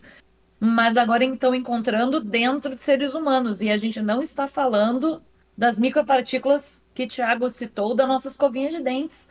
A gente está falando que a gente está consumindo micropartículas de plástico de outras maneiras. E isso inclui terem achado, se não me engano, foi no estômago e intestino que encontraram. E assim, ah, mas e estou consumindo isso na comida normal? Não necessariamente. Você pode estar tá consumindo isso na sua água, meu querido. Sim. Aliás, eu vou adiantar só um pouquinho aqui. Água, eu acho que é um, um fator muito importante para gente, porque assim, uh, bom, eu estou no estado de São Paulo, né? Estou sob o governo do Tarcísio, né? Essa pessoa, esse carioca aí, né? Que, uh, então, ele ele está simplesmente ignorando uh, todo o calor que está fazendo no, no estado, a estiagem e não há aviso algum para começar a se economizar água, esse tipo de informação, sendo que o calor desse verão vai ser absurdo. Absurdo. Se você é do estado de São Paulo, se prepare, porque infelizmente eu prevejo que a gente, além de suar pra cacete, a gente vai ficar sem água. E se tiver água, vai ser água daquela péssima qualidade que boa parte do estado já conhece. Uh... Eu não quero ser pessimista, não quero fazer. Não, brincadeira, gente. É. Mas assim, é o ninho e, e a previsão é de ser o pior é o ninho da série histórica, que é já é quase já tem quase 100 anos de monitoramento de El Ninho, tá? Que é o evento de aquecimento das águas do Oceano Pacífico. É o ninho significa chuva pra caralho para algumas regiões, seca para outras. Né? Então assim, a gente está falando de um sul chuvoso, a gente está falando de um norte seco. É, aí quem tá no meio do caminho ali, que é a região centro-oeste e sudeste, cara, pode acontecer qualquer coisa. Pode acontecer tempestade severa, vai ter região do sudeste que vai ter chuva de Deus manda de balde, como a gente diz. Vai ter região do sudeste que vai estar em seca prolongada. É, a tendência, geralmente, em época de Niño, é a maior parte do estado de São Paulo não ter muita chuva e ter temperaturas mais altas, umidade relativa do ar um pouco mais baixa. Não, uma boa parte do estado de São Paulo. E uma outra parte do estado de São Paulo ficar debaixo d'água. E não é na, e não é na Cantareira, desculpa a notícia. Então, assim, infelizmente.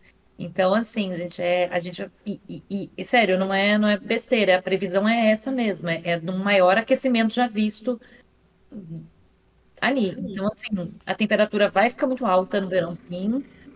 Vai ter muita chuva aqui para o sul, então, assim, vai se perder muita coisa da nossa, das lavouras e etc. por causa da chuva. O que se perdeu com a seca na laninha agora vai perder com o El Ninho e chuva.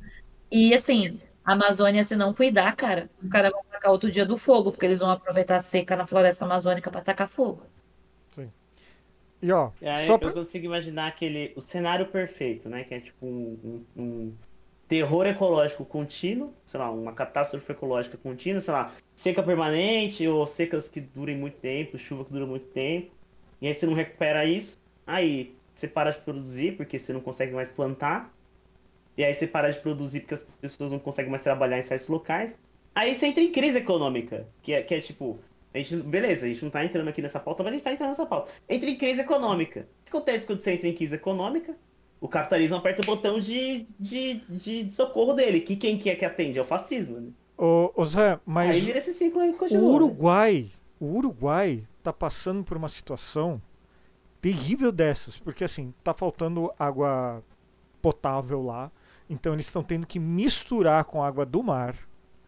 E para ajudar a situação toda, para complicar tudo, é, eles estão tendo que é, entrar numa briga com o Google. Por quê? O Google planejou um mega data center lá. E, a e uma das principais ferramentas de data center, o que, que é? É a água potável para resfriar os servidores. Então os caras já estão brigando com o Google. Oi, YouTube, beijo no coração. Por conta do uso indiscriminado de água que esse data center vai trazer. E eles já estão sofrendo com falta de água. E aqui em São Paulo, eu tô falando de São Paulo especificamente porque é o que eu conheço mais, o que eu vejo mais. Com certeza, a gente a- primeiro, a- aqui a gente vai beber água da torneira, a gente não pode pegar água da torneira direto, tem que ter sempre filtro. Primeiro ponto. Segundo ponto, a água já é de péssima qualidade. Imagina com a água lá, o finalzinho, todo, todo poluído. Tudo cheio, cheio de poluição, que é normal aqui na Grande São Paulo, e cheio de ah, agrotóxico. Porque o agronegócio tem que usar 70% da água né, que é produzida. Joga lá, vai tudo com o veneninho e vai para os lençóis de água. E a gente bebe isso. E o rio, né? Que todo início de verão é aquela coisa maravilhosa de geosmina na água, que o cheiro é insuportável, o gosto Desculpa, o que? Geosmina? É, Eu não sei o que, que é. é é tipo, eu não sei se é uma bactéria, eu não sei o que que é, Uma ela alga? deixa a água com gosto, uma alga, ela deixa a água com gosto e com cheiro terroso. Gosto de terra fica. Fica com gosto de terra. É, é, é, assim, absurdo. E tem determinados lugares no Rio de Janeiro que, assim, nem com filtro a água fica límpida. E por mais que você. E, e- e quando, e- e por mais que você filtre, filtre, filtre, ou ferva, o cheiro continua e o gosto continua. E na última seca foi um grande problema porque diminuiu a quantidade de água, a vazão, né? É, e a falta de tratamento de muitos afluentes jogando esgoto diretamente deu material orgânico para essas algas se proliferarem e mais o calor. Então isso ajudou a ficar assim, a água literalmente mudou de cor, né? Ficou um lodo e foi uma trapalheira desgraçada para da cidade ainda para poder resolver essa, essa questão, hein? cara. A gente mal se recuperou da última seca, tendo agora mais uma seca de novo, nem sei quanto estão os reservatórios. Né? Putz, é energia mais cara, tudo mais caro, comida mais cara, né? vai ser um problema. Sim. Vai ser um problema. Não deve, É, é um- ser, é um- não deve ser por nada que o maior orçamento do PAC de todos os estados é do Rio de Janeiro. São 342 bi. E aí depois vem São Paulo com 179. É quase, met- é quase o dobro do de São Paulo. Gente, tem lugares no Rio de Janeiro que você acha que são países esquecidos do mundo. Há lugares no Rio de Janeiro que não tem saneamento básico, que não tem água tratada, que não tem asfalto, que não tem, não tem nada. Tem lugares aqui dentro, aqui no estado do Rio, que são assustadores. Assustadores. é E isso Brasil, não é de agora. Isso não é de agora. Isso é, é absurdo, porque entra governo, sai governo, você não vê um investimento nessas, nessas áreas. Eu acho que o maior grande investimento que foi feito aqui no estado do Rio, há um tempo atrás, foi, a, foi o, a, a, a, o, o, arra- o arranjo que eles fizeram num lixão específico, que eles aterraram tudo, não sei se foi seropédica, mas eles aterraram tudo. Tem todo um sistema de jogar, de, de botar o lixo, de enterrar, e as casas da região são alimentadas pelo metano que, sa que sai dali do que gera energia e, e são alimentadas dali. Mas de resto, são lugares absurdos. Então, são coisas absurdas que você fala assim, cara, não é possível. E dentro da própria capital também. É, o Brasil ele passa por uma, vamos dizer assim, por uma carência de, de atenção, principalmente com.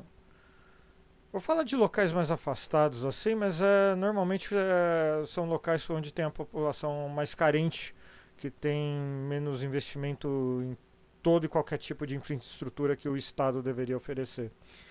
Mas isso inclui, com certeza, o, a proteção contra emergências climáticas. A gente está vendo aí, e não são poucas, né? ah, um po- a gente ficou mais de mês aí com- comentando aqui do, da, dos ciclones que atingiram lá a região sul.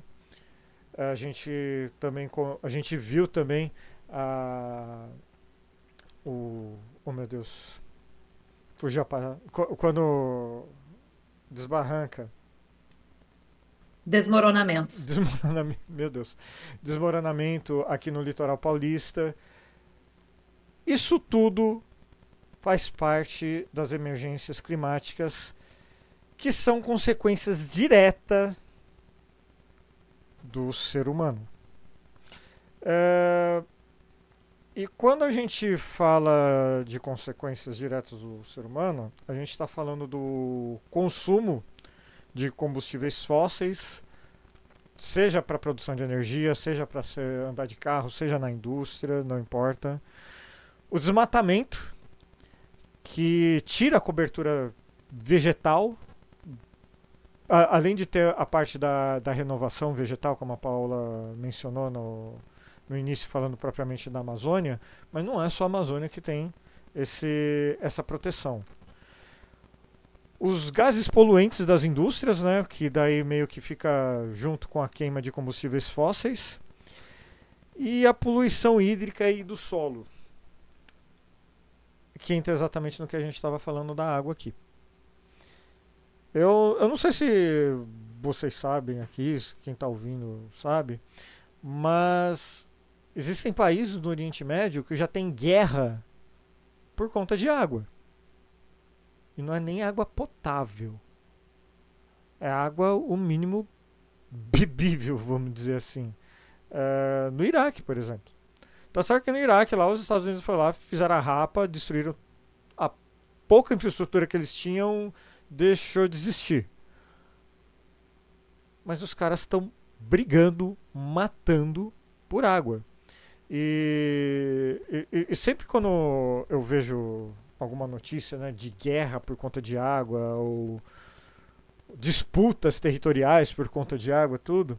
O, não, não sei se o Pedro não vai, vai, concordar comigo, mas tem um trecho da Bíblia que eu, eu acho que é o Apocalipse mesmo, que fala do, do que a água vai se transformar em sangue. É, é, óbvio que não, não, não gosto de interpretar isso literalmente, né? Que tipo, você vai abrir a torneira e vai sair sangue dali.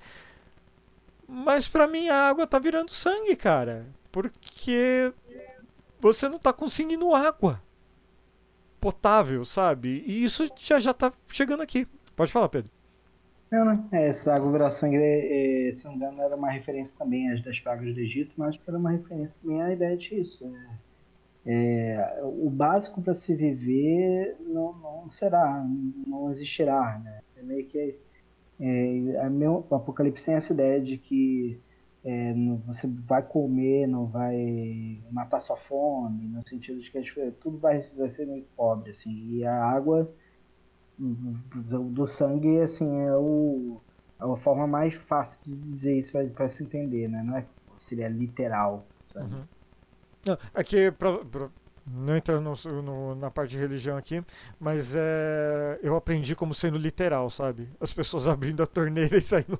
Tem um, eu vi um é. vídeo disso, mostraram um vídeo disso pra mim, mas tudo bem. Tem isso, é, quando aconteceu esses dias, assim, tem um, um fenômeno que existe algas vermelhas no oceano, e aí a, eles filmaram esse fenômeno, tipo, na praia, batendo onda vermelha, e falaram, ah, começou, Apocalipse onde começou, a água se no sangue.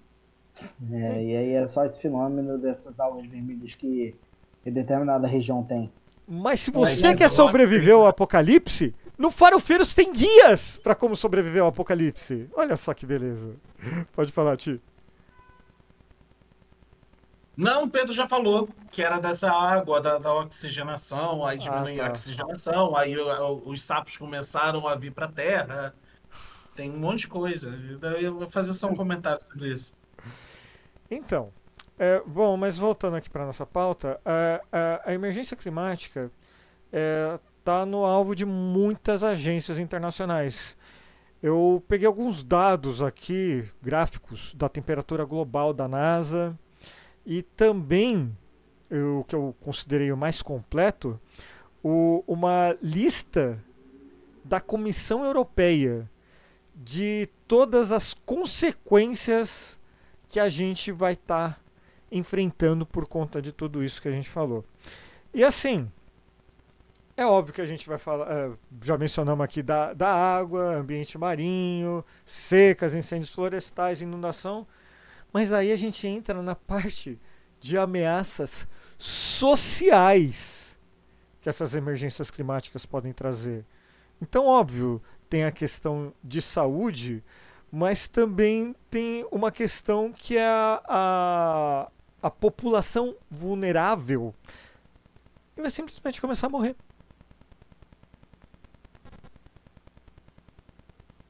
Sabe, a gente já viu como isso pode acontecer dentro no, do nosso próprio quintal, quando os Yanomami simplesmente foram invadidos lá e começou e a sua principal fonte de subsistência, o rio, começou a ser intoxicado por mercúrio por conta desses garimpeiros que financiaram o 8 de janeiro.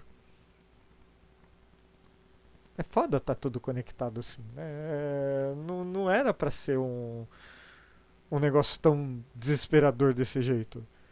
Mas piora tem impacto até nos empregos das pessoas.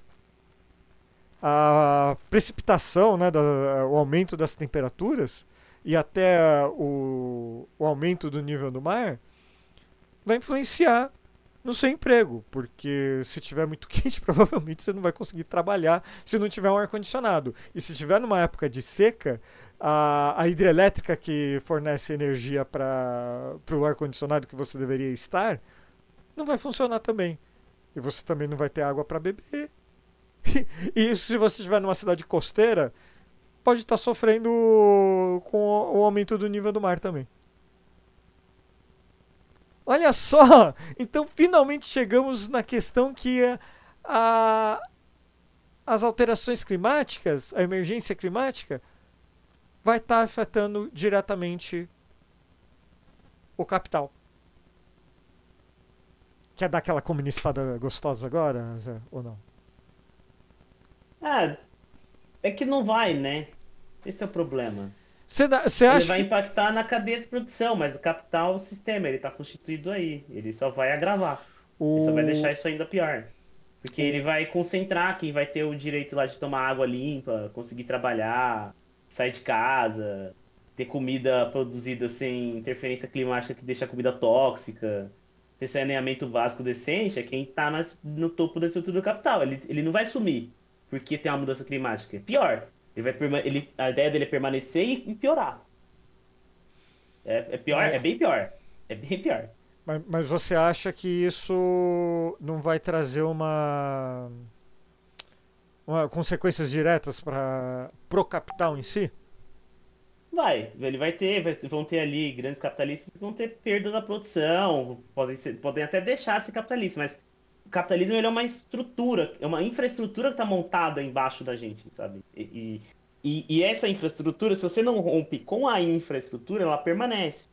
E o fato dela permanecer, além do cenário ser trágico, ser horrível, assim, ser catastrófico, por causa dessa infraestrutura, esses capitalistas vão usar a força para defender o bem-estar deles. Mesmo que seja meia dúzia, se a infraestrutura permanece, Como que é o nome da força? da- Fala, Hã? fala o nome da força. Fala o nome da força. a força do Estado, né? Você não queria falar fascismo? É sim, mas é que é, é- é- é- tá lá, tá, tá- tá- tá lá dentro, assim. O, o capitalismo, ele é o Estado defendendo pequenos, grandes, pequenos detentores de poder e capital, certo?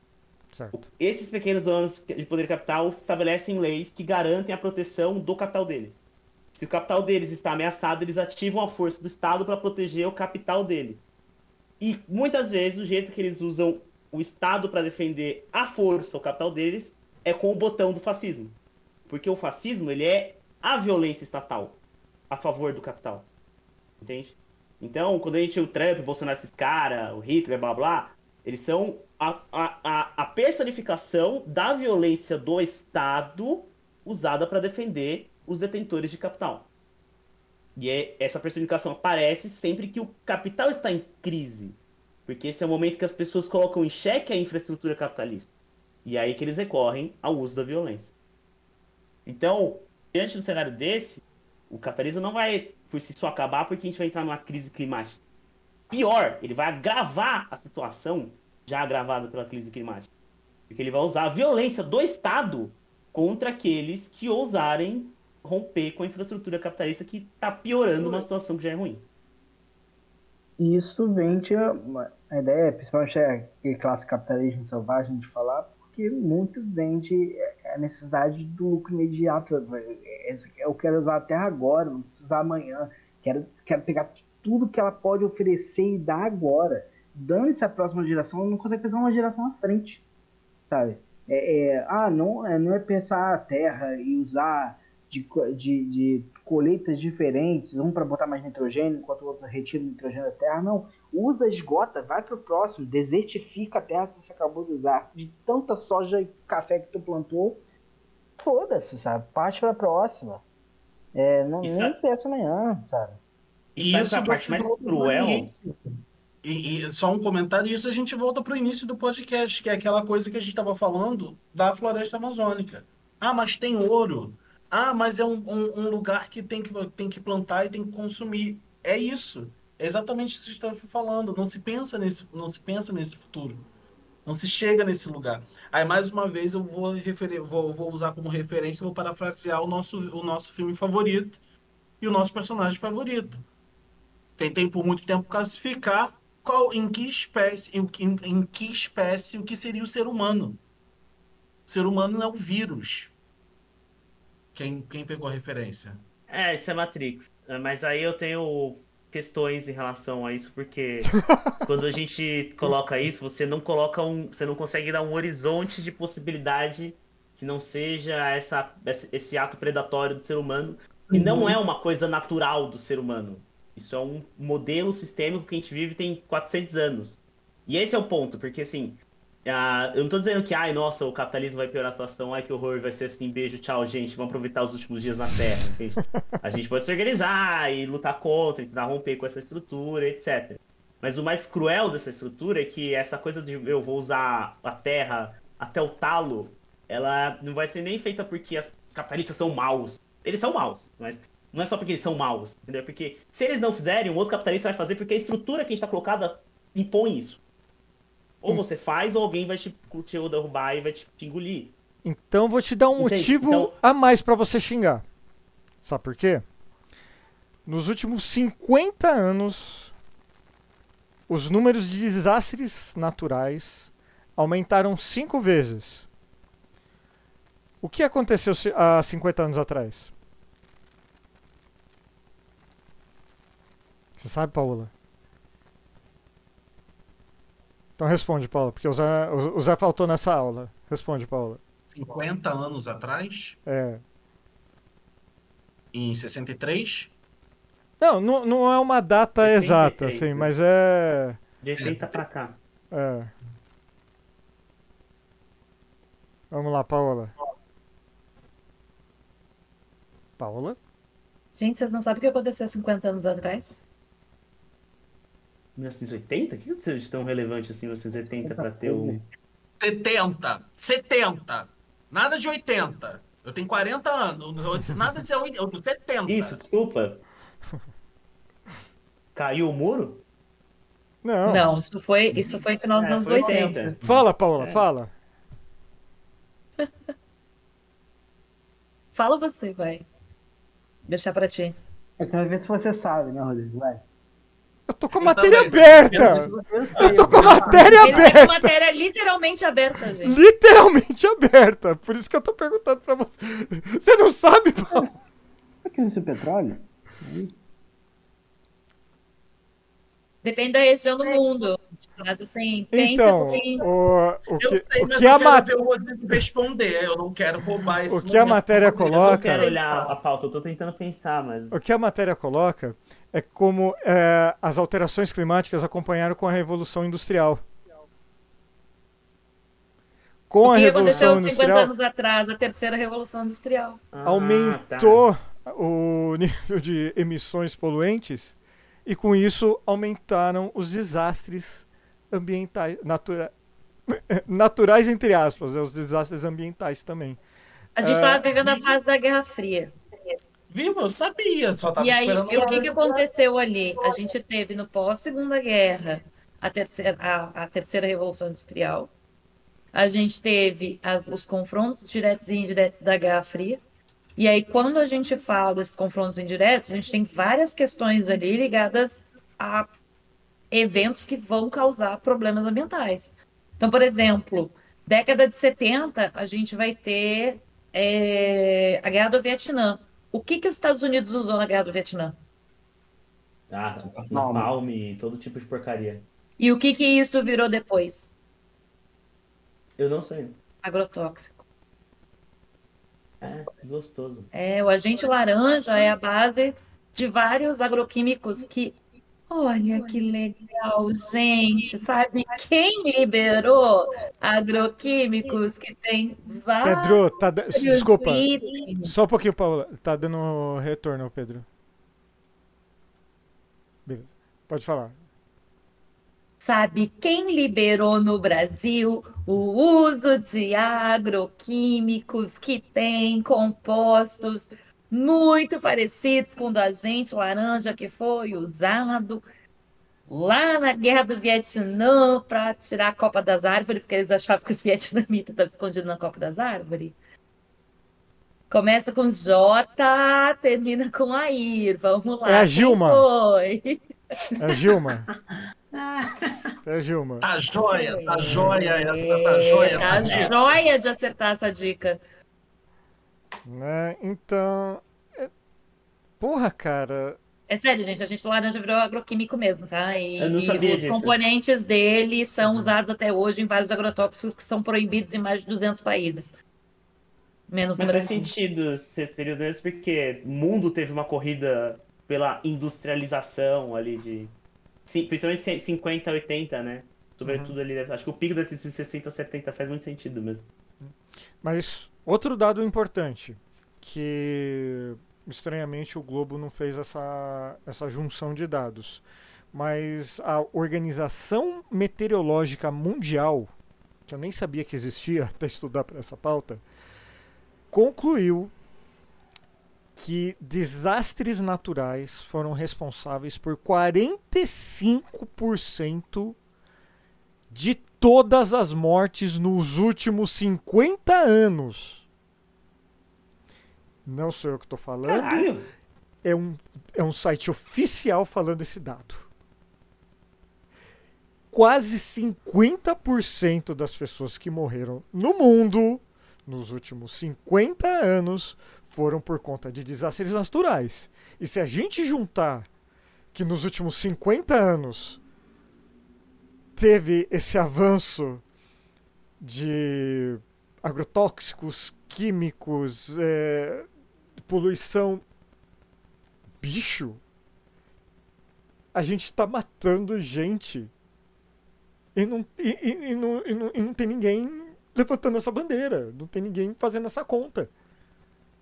Então, vocês me lembraram agora uma. Eu tava vendo uns rapazes da pós comentando sobre uma aula, um meetup que eles fizeram, acho que essa semana. E aí foi um cara de uma empresa que inventou uma startup, começou a fazer muita grana, falar qual era o case de sucesso deles. Realmente interessante. Ele pegou. Ele começou a pegar, tipo, do Carrefour, grandes agências, grandes mercados, enfim, etc. Produtos que estavam muito próximos da data de validade e que iam ser descartados e ser jogados fora, porque não dava tempo de vender, de colo- de colocar e tirar da gôndola, né? Ele pegava esses produtos e conectava com outras empresas ou fornecedores menores para revender isso rápido. E o cara, ele simplesmente não botou grana nenhuma, ele só ofereceu, tipo, ah, pega isso aqui e direciona pra fulano, e hoje ele é milionário. E é muito bizarro como, tipo, é tão bizarro a produção, a gente produz tanta coisa, é- é- a gente tem uma crise de abundância, né? A gente produz tanta coisa, mas tanta coisa, mas tanta coisa que a gente deixa as pessoas ricas com lixo, tá ligado? Tem gente ficando rica com o excesso do excesso do excesso do cume do excesso da produção, assim. E aí você- você pensa nisso em 50 anos, caralho. É óbvio que tá essa porra. É óbvio que tá essa E merda. aí você pensa no descarte disso, né, Zé? É. Porque o descarte de muitos desses materiais vira o quê? Eles são prensados e levados para outros países. E aí você vê centenas de praias no Pacífico, centenas de praias no Oceano Índico, que são ilhas, países inteiros que viraram um grande lixão, porque o único jeito, porque como não tem produção agrícola, não tem são praticamente ilhas vulcânicas, para ganhar dinheiro eles aceitam receber o lixo dos outros países. Sim, Literalmente o lixo. tem, tem coisas muito assustadoras. doido. Aí- A Inglaterra faz, a Inglaterra faz isso e aí tem uma grande preocupação. Não sei se é para o Japão, alguma coisa assim, que, que faz. Estou tentando lembrar onde que é. Mas a Inglaterra faz isso e tem essa grande preocupação. Tá. A Inglaterra produz muito lixo, principalmente plástico. Tá. E para onde isso daqui tá indo? E, e tá, chegou lá, África. tá lotado. O que é que vão fazer com aquilo? Manda pra África. Manda pra África. Para alguma ilha no Pacífico. Também. Também. Mas olha, assim. é, A situação claramente não é boa. A cúpula da Amazônia está longe de ter sido perfeita, mas foi um importante passo em direção do que precisa ser feito. Mas o que, que a gente pode fazer de concreto? E eu acho, meu querido ouvinte telespectador, que a primeira coisa e talvez a principal seja você votar em pessoas comprometidas com a pauta do meio ambiente. Daqui a um ano, Mas não é votar, bicho. Todo mundo sabe que o negócio é você tomar banho mais curto. O negócio é chamar a prefeitura, é, chamar a prefeitura de São Paulo para botar aquele reloginho que desliga o chuveiro automaticamente. Você viu isso? Exatamente, exatamente. Tem, tem isso aqui em São Paulo, gente. É você mijar e deixar o mijo na privada até você fazer o cocô, e aí você dá descarga. Segundo o ex-presidente, já- segundo o ex-presidente, fazer cocô assim já não. Fazer xixi no banho. Então você vai tomar banho para fazer xixi, é isso? Ou você pode fazer xixi uma vez no dia, você que escolhe. Nossa. Então é melhor não tomar banho. É melhor não tomar banho. Aí Mas- vai, vai dar infecção urinária, é melhor, melhor tomar banho. Mas é, daqui a um ano, mais ou menos, vai ocorrer mais uma eleição. Olha só que beleza, só que dessa vez municipais. Vamos pensar direitinho que a gente vai votar, viu, gente? Porque assim. Todo mundo, ah, vamos votar no Lula, vamos, Lula venceu, que bom. Ah, foi quase, foi quase, né? Bicho. Câmara dos Deputados, o Senado, tá de lascar aqueles infernos lá. A tua prefeitura, a Câmara dos Vereadores também fazem diferença na sua vida, no seu dia a dia. Eu vou dar um exemplo aqui da minha cidade que eu já tô puto da vida. Porque fa- tem, tem a lei de improbidade fiscal que impede que daqui, eh, um ano antes da eleição, aliás, obras sejam feitas, sejam iniciadas, coisas desse tipo. Então o que, que os caras fazem? Corre para fazer tudo um ano antes. Guarulhos está com um número de obras para se fechar buraco, porque Guarulhos só tem buraco, gigantesco. E Guarulhos também sofre muito com lixo. Então qual foi a ideia excelente do prefeito? Colocar cesto de lixo de metal em todas, em todos os postes. Detalhe, Guarulhos não tem calçada, tá? Guarulhos não tem calçada, mas tem um poste com um cesto de lixo de metal ali para você cair em cima. Sem mencionar que as calçadas que eles estão arrumando é, para deficientes, né, com cadeiras, com aqueles sinais para cegos, né, orientação para cegos, né? Excelente. Só que só tem isso na passagem, porque no resto da calçada sinto muito. Nem quem não usa cadeira de rodas consegue andar. Então assim, o seu vereador importa, o seu prefeito também importa. Então começa a pensar nisso agora. E um detalhe Já. importante: a galera que vai se candidatar à vereança vai bater de porta em porta nos bairros. Gente, e os prefeitos também. Gente, eu sei que as pessoas estão passando dificuldade, que a gente às vezes precisa de uma cesta básica, precisa de um dinheiro, precisa. Eu sei. Só que esse cara vai te dar isso em troca do teu voto e depois ele vai ficar quatro anos que você vai continuar passando fome. Esse cara não vai te dar por quatro anos cesta básica. Ele vai te dar uma cesta básica ali. Naquele momento que ele quer ter o voto e o voto das pessoas da tua família. Depois, ele vai cagar pra ti e pro teu bairro.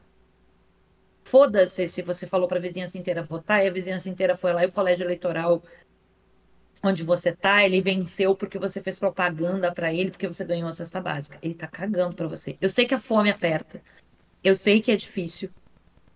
Mas vai ser só naquele momento. Ele não vai lembrar de ti nos próximos quatro anos.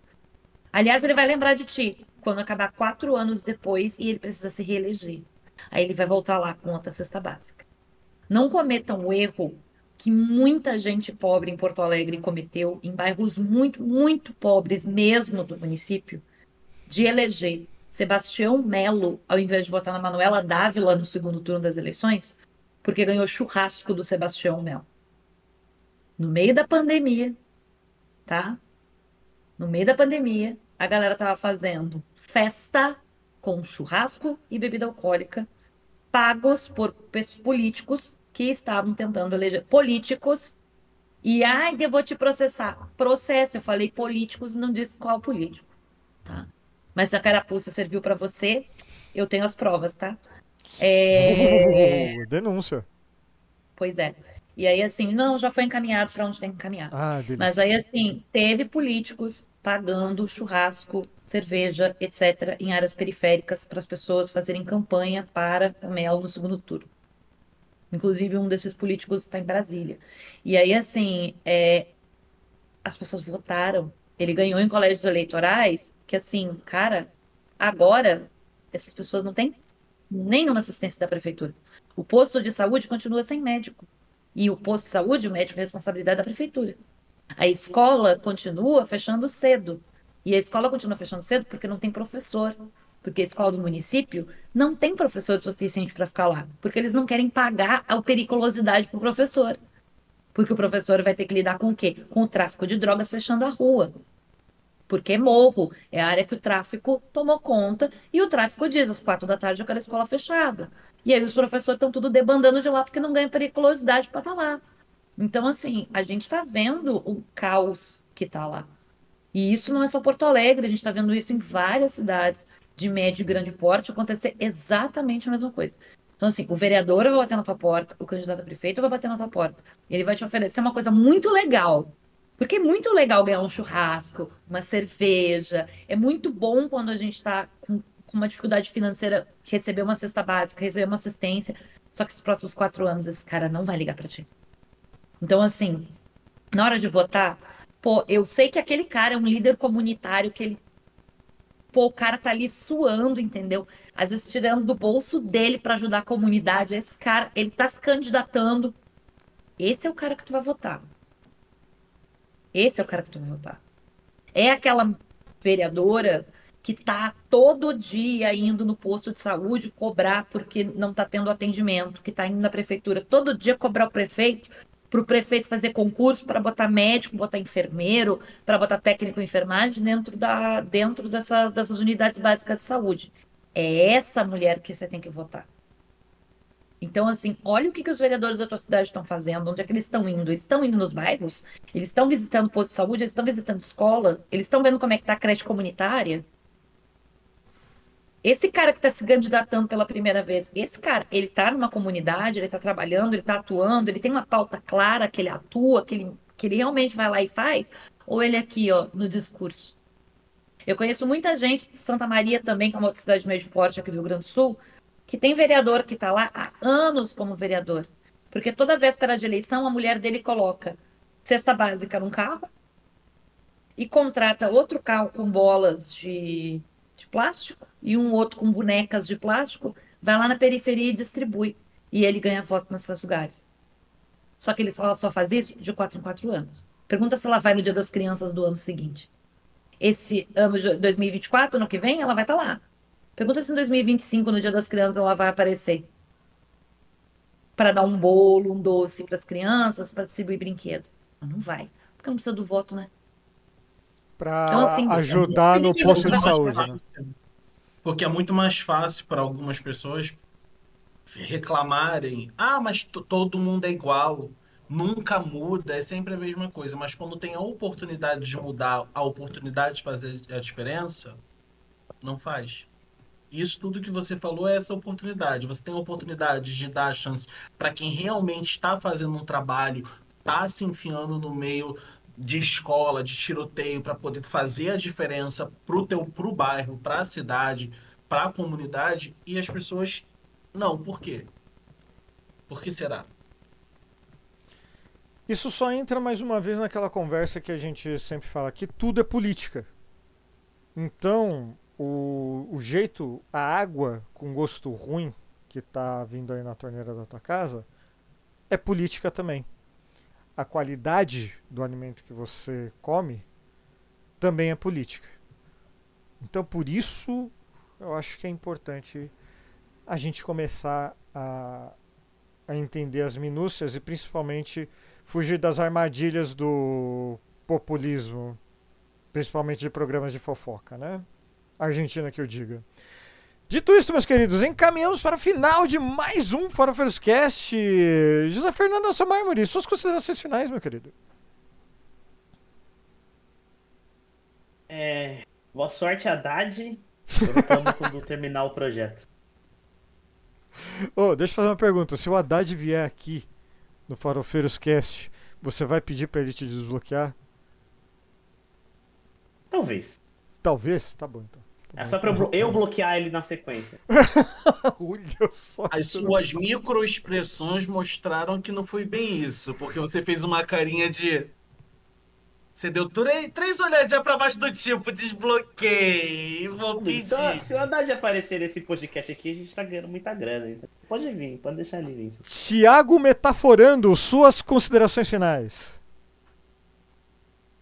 Pode parecer muito clichê, mas presta atenção. Para fazer a diferença no mundo, começa fazendo a diferença por você. Faça o que a Paola acabou de falar. Cobre, veja quem está fazendo a diferença no teu bairro, na tua cidade. Pense nisso na hora que for votar. Ano que vem tem eleição. Pensa nisso na hora que você for mudar, for, for votar. E não esqueça, o mundo fica. Você vai virar comida de minhoca. Como diz Pipoquinha, quero ser enterrado de quatro. Lembre-se disso. Eu fugi um pouco do assunto, mas é isso. Vocês entenderam, não entenderam? Eu tenho certeza que vocês entenderam. Se vocês entenderam, vocês vão compartilhar esse podcast. Tá. Pedro Otávio, suas considerações finais. É só fazer cocô de Cintia não que tá tudo certo. Resolve o problema. Salve. Diminui a emissão de metano, não tem que gastar água. Verdade. Eu, eu acho que tá certo, mano. Paula Costa, suas considerações finais. Boa noite para nossa audiência, mais do que maravilhosa. Eu queria dizer dois recadinhos rápidos. O primeiro é que dia 16 de agosto, quarta-feira, que é uma quarta-feira, terá a Marcha das Margaridas. É, é uma marcha das mulheres trabalhadoras rurais e essa marcha acontece de quatro em quatro anos. A última marcha aconteceu em 2019 e Jair Bolsonaro não recebeu as margaridas no Palácio do Planalto. Este ano, a marcha ocorrerá não só com Lula recebendo as margaridas, como com o Lula recebendo suas reivindicações e Janja e as ministras vão participar da marcha. Então, a gente está tendo um avanço muito grande e acho importante todo mundo engajar nessa questão, porque a gente está falando de mulheres trabalhadoras rurais. São mulheres que, a maioria delas, trabalham com agricultura de subsistência, então, com essa agricultura camponesa que dá o alimento para a mesa dos seus filhos e que, se forem receberem aí, é, conseguirem nas suas reivindicações, elas podem conseguir um dinheiro do governo e também é, auxílio técnico para que essa agricultura de subsistência ela tenha ali uma margenzinha para elas também começar, para elas também poderem fazer a venda e aí poder transformar isso também em finanças. E um outro lembrete é que no dia 19 de agosto é o Dia Nacional do Luto e da Luta da População em Situação de Rua. E nós estamos pretendendo, é, eu e outros, outros, outros influenciadores, a gente está pretendendo trazer essa pauta é, para cima, porque é uma pauta urgente, é uma pauta importante. A gente sabe que teve uma decisão do Alexandre de Moraes com relação à população em situação de rua e à assistência dessa população. É, quatro anos de desmonte de todas essas assistências do Ministério da Saúde é, com relação à população em situação de rua, aos PSRs. Porém, no governo atual, a gente está tendo novas políticas é, relacionadas a esta população, que é uma população que cresceu na pandemia, que é uma população que é desassistida e que são os invisíveis da sociedade. A gente passa por essas pessoas na rua e finge muitas vezes que não está vendo. Então é uma pauta bem urgente, uma pauta bem importante que a gente precisa olhar com bastante carinho. Então eu convido todo mundo que quiser ir para o dia 19 engajar nas nossas redes todas aqui, que a galera que a gente vai estar tá produzindo material e vai estar tá trazendo para vocês um pouco mais, tanto denunciando os desmontes do governo Bolsonaro, quanto também mostrando para vocês o que está acontecendo agora e o que, que é importante cobrar também desse governo, porque afinal de contas eu ouvi do presidente Lucas que era para cobrar ele, então eu vou cobrar, eu vou cobrar, eu vou cobrar e eu vou cobrar a pauta do Pop Rua. Sem esquecer que a gente tem episódio de Pop Rua também lá com o Doutor Diogo. Beijo, Doutor Diogo. Meu Deus do céu. Mas dito isso, meus queridos, eu deixo aqui apenas uma mensagem. Foda-se o Twitter, pau no cu do Twitter, vá para o Blue Sky, que é muito mais gostoso. Não tem ninguém, mas vai, vai ficar mais gostoso. Então você já sabe. Aqui no Farofeiros a gente enrola, mas volta. Semana que vem tem mais. Beijo, abraço. Tchau.